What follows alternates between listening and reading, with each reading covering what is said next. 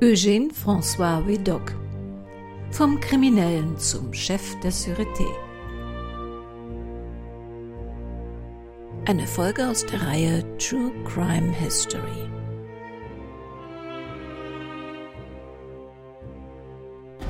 Erkennungsmusik Stephen Ross Hamilton, New Zealand.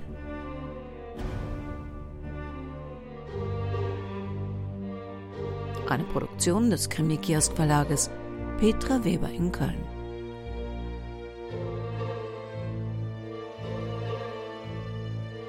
Sprecherin Petra Weber.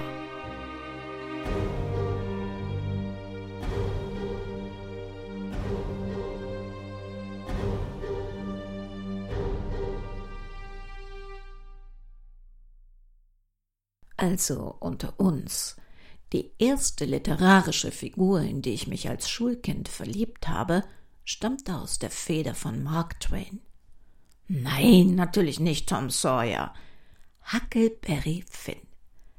Huck und ich, wir erlebten gemeinsam die gefährlichsten Abenteuer auf der Flucht vor Indiana Joe.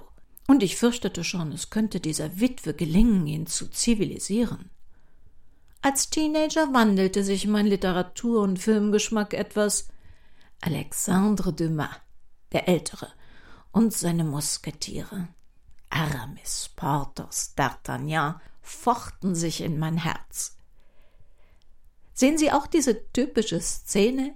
In der einen Hand den Federhut an die Brust gedrückt, die andere sich am zarten Handgelenk einer blassen Schönheit bis zum porzellanenen Hals hochknabbernd, doch da plötzlich der Ehemann, ein kurzes Degengefecht, ein Sprung aus dem Fenster auf den bereitstehenden Gaul und mit wehendem Federhut in den Sonnenuntergang. Hm.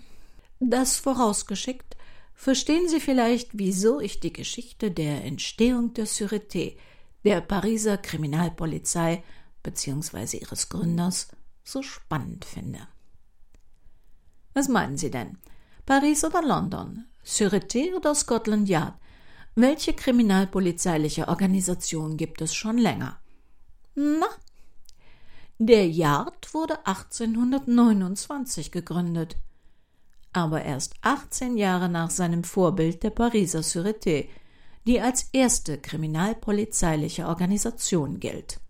Na, nun darf man sich diese beiden Polizeiapparate und ihre Mitarbeiter nicht unbedingt so vorstellen wie ihre heutigen gesetzestreuen Kollegen. Konzentrieren wir uns auf die Anfänge der Sûreté. Ihr erster Chef war Eugène François Vidocq. Man höre und staune, ein Krimineller. Geboren 1755 zeigt sich schon in der Pubertät, dass der Bursche zwar klug und mutig, mit großem Talent fürs Fechten ausgestattet ist, aber leider auch arbeitsscheu. Le Vautrin, das Wildschwein wird er bezeichnenderweise von seinem Umfeld genannt. Als er das Tafelsilber seiner Eltern klaut und versilbert und bereits als Dreizehnjähriger damit ein paar Tage in Saus und Braus finanziert, lässt ihn sein eigener Vater verhaften und zwei Wochen ins Gefängnis sperren. Der erhoffte erzieherische Effekt bleibt allerdings aus, denn schon ein Jahr später versucht Vidocq mit der Familienkasse seine Schifffahrt nach Amerika zu finanzieren, was missglückt, weil er selbst Betrügern aufsitzt. Er verdingt sich daraufhin sein Geld mit fragwürdigen Darbietungen als Gaukler, Schausteller und Puppenspieler, bis den 16-Jährigen ja, Frauengeschichten zurück in die offene Arme seiner Mutter treiben.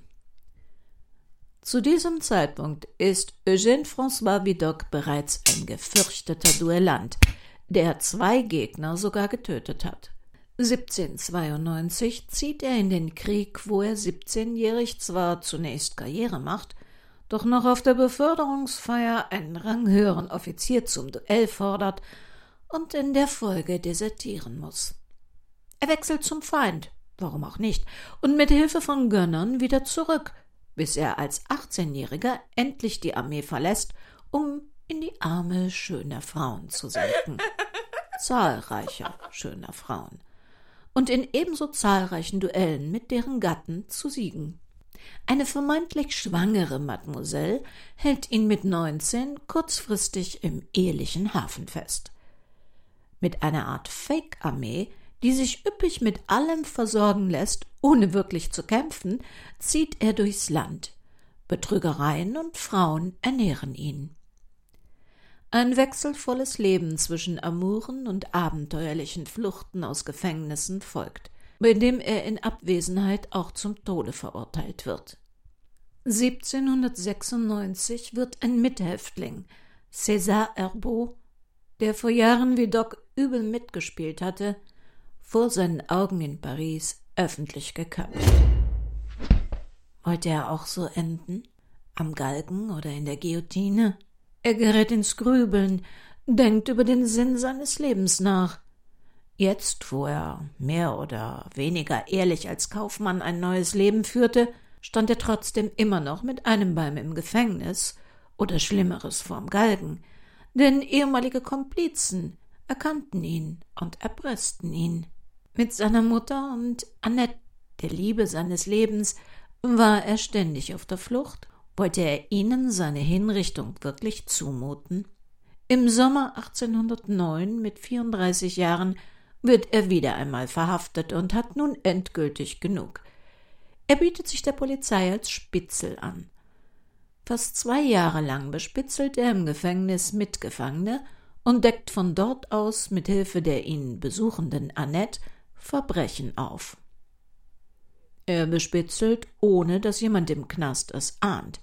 Und Annette berichtet ausschließlich dem Polizeipräsidenten direkt. Dieser lässt ihn dann bei einer arrangierten Flucht entkommen und ihn weiter in der Pariser kriminellen Welt als Geheimagenten spionieren. Keiner ahnt, dass der Schwerkriminelle wie Doc inzwischen zahlreiche Verhaftungen für die Polizei vornimmt.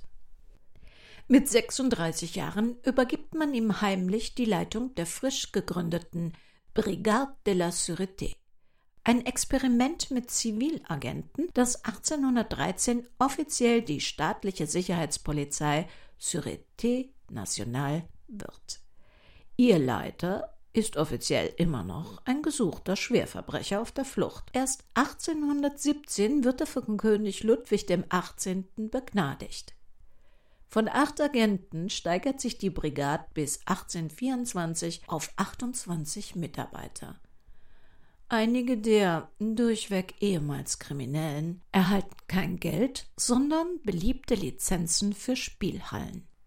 1820 heiratet Vidocq Jean-Victoire Guerin. Ihre Herkunft wird als dubios angesehen.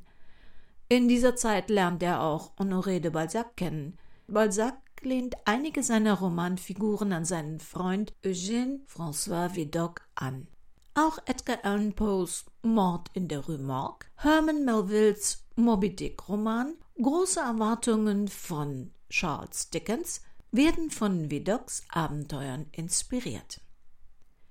Sein fotografisches Gedächtnis macht es ihm möglich, Kriminelle, die er einmal gesehen hat, zu identifizieren.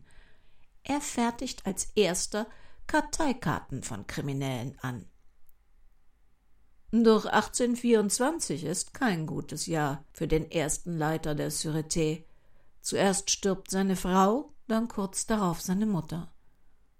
Beruflich ist die wilde Truppe erfolgreich.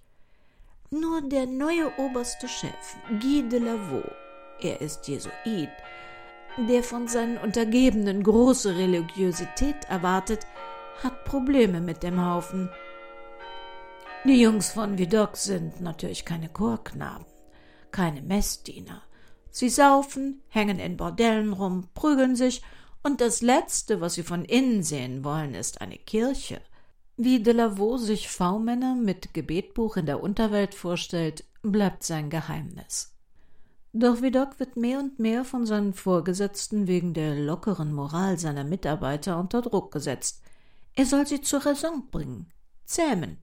Am 20. Juni 1827 reicht der 52-jährige Vidocq völlig entnervt seinen Rücktritt ein. Achtzehn Jahre lang habe ich der Polizei mit Auszeichnung gedient. Ich habe nie einen einzigen Vorwurf von ihren Vorgängern erhalten. Ich muss daher glauben, dass ich nie einen verdient habe. Seit ihrer Ernennung zu der zweiten Abteilung ist das das zweite Mal, dass sie mir die Ehre antun, sich an mich zu wenden und sich über meine Agenten zu beklagen. Bin ich Ihr Herr und Gebieter in Ihren außerdienstlichen Zeiten? Nein. Um Ihnen, mein Herr, die Mühe zu ersparen, sich zukünftig mit weiteren ähnlichen Beschwerden an mich zu wenden und mir selbst die Unannehmlichkeit, sie zu erhalten, habe ich die Ehre, Sie zu bitten, meine Abdankung entgegennehmen zu wollen.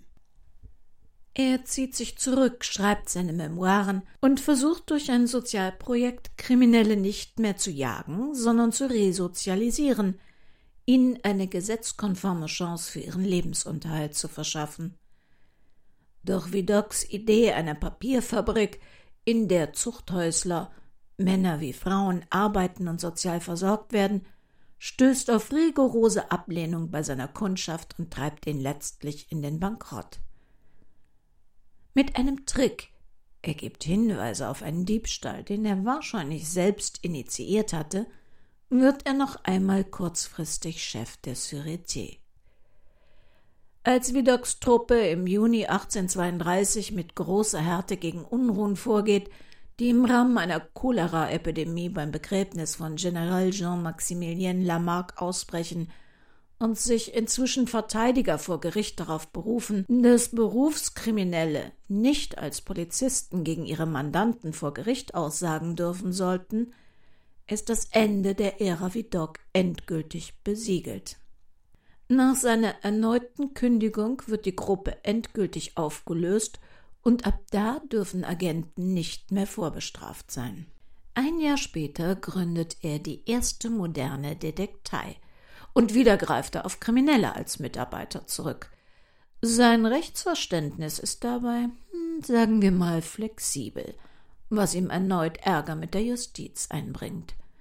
Dass er nicht mehr offiziell bei der Polizei arbeitet, verdrängt er ganz gerne, wenn er zum Beispiel Verhaftungen vornimmt und die arrestierten Gauner dann nötigt, das erbeutete Geld nebst Zinsen wieder herauszurücken. Diese Form der Selbstjustiz bringt dem 67-Jährigen im Jahr 1842 selbst kurzzeitig wieder Gefängnis ein – zumal er sich inzwischen mächtige Feinde gemacht hat. Doch er hat auch einflussreiche Fürsprecher. Die fünf Jahre aus dem Urteil werden dank dieser in einer schnellen Revision nicht vollstreckt. Das Geld wird knapp.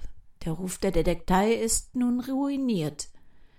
Er schreibt Bücher, in denen er sein Leben aus seiner Sicht darstellt. 1844 schreibt er auch ein Essay über Gefängnisse, Zuchthäuser und die Todesstrafe. Am Morgen des 22. September 1847 begeht seine dritte Frau Fleury, bei der ein inoperabler Tumor entdeckt wird, nach 17 Ehejahren mit Laudanum Selbstmord, um ihrem angekündigten Märtyrium zu entgehen. Die Gemeinde von Saint-Mandé in der ihr Mann vergeblich versucht hatte, Kriminelle in seiner Papierfabrik zu resozialisieren, weigert sich, ihren toten Körper in die Kirche zu lassen. Zum Grab begleiten sie nur ein paar Arme und Arbeiter der Gemeinde, denen Vidocq eine Mahlzeit spendiert. Vidocq, von Schmerzen geplagt, die ihm ein schlecht verheilter Armbruch beschert, lebt nun nicht mehr vermögend von kleinen Detektivaufträgen. Wider Erwarten überlebt er 1854 sogar die Cholera. Doch am 11. Mai 1857 stirbt Eugène François Vidocq im Alter von 82 Jahren. Geheiratet hat er nach Fleurit nicht mehr – doch seiner Liebe zu Frauen blieb er bis zum Tod treu. Auf sein Erbe knapp 3000 Francs und rund 800 Francs Pension erhoben insgesamt elf Frauen Anspruch. Sie alle legten Testamente vor, ausgestellt von Vidocq, die er ihnen großzügig statt anderer Zuwendungen gegeben hatte. Zu seiner Grabstätte gibt es nur Spekulationen. Eugène François Vidocq wird von vielen Historikern und Kriminalisten als Vater moderner kriminalistischer Ermittlungsmethoden gesehen.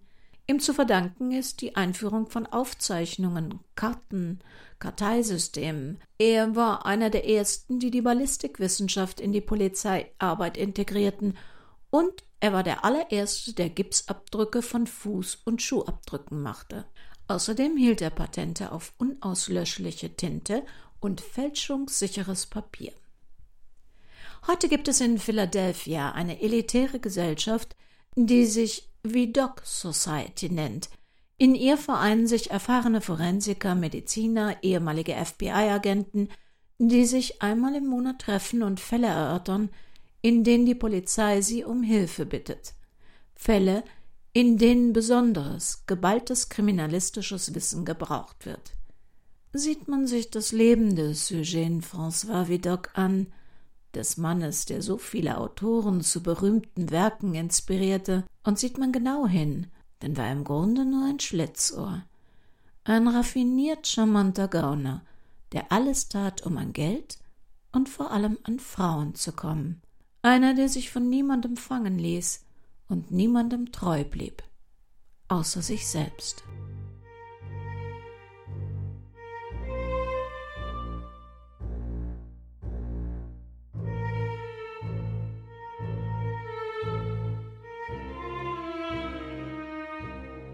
Das war unsere heutige Folge als Ablenkung gegen die Zeit, in der wir zu Hause eingesperrt sind.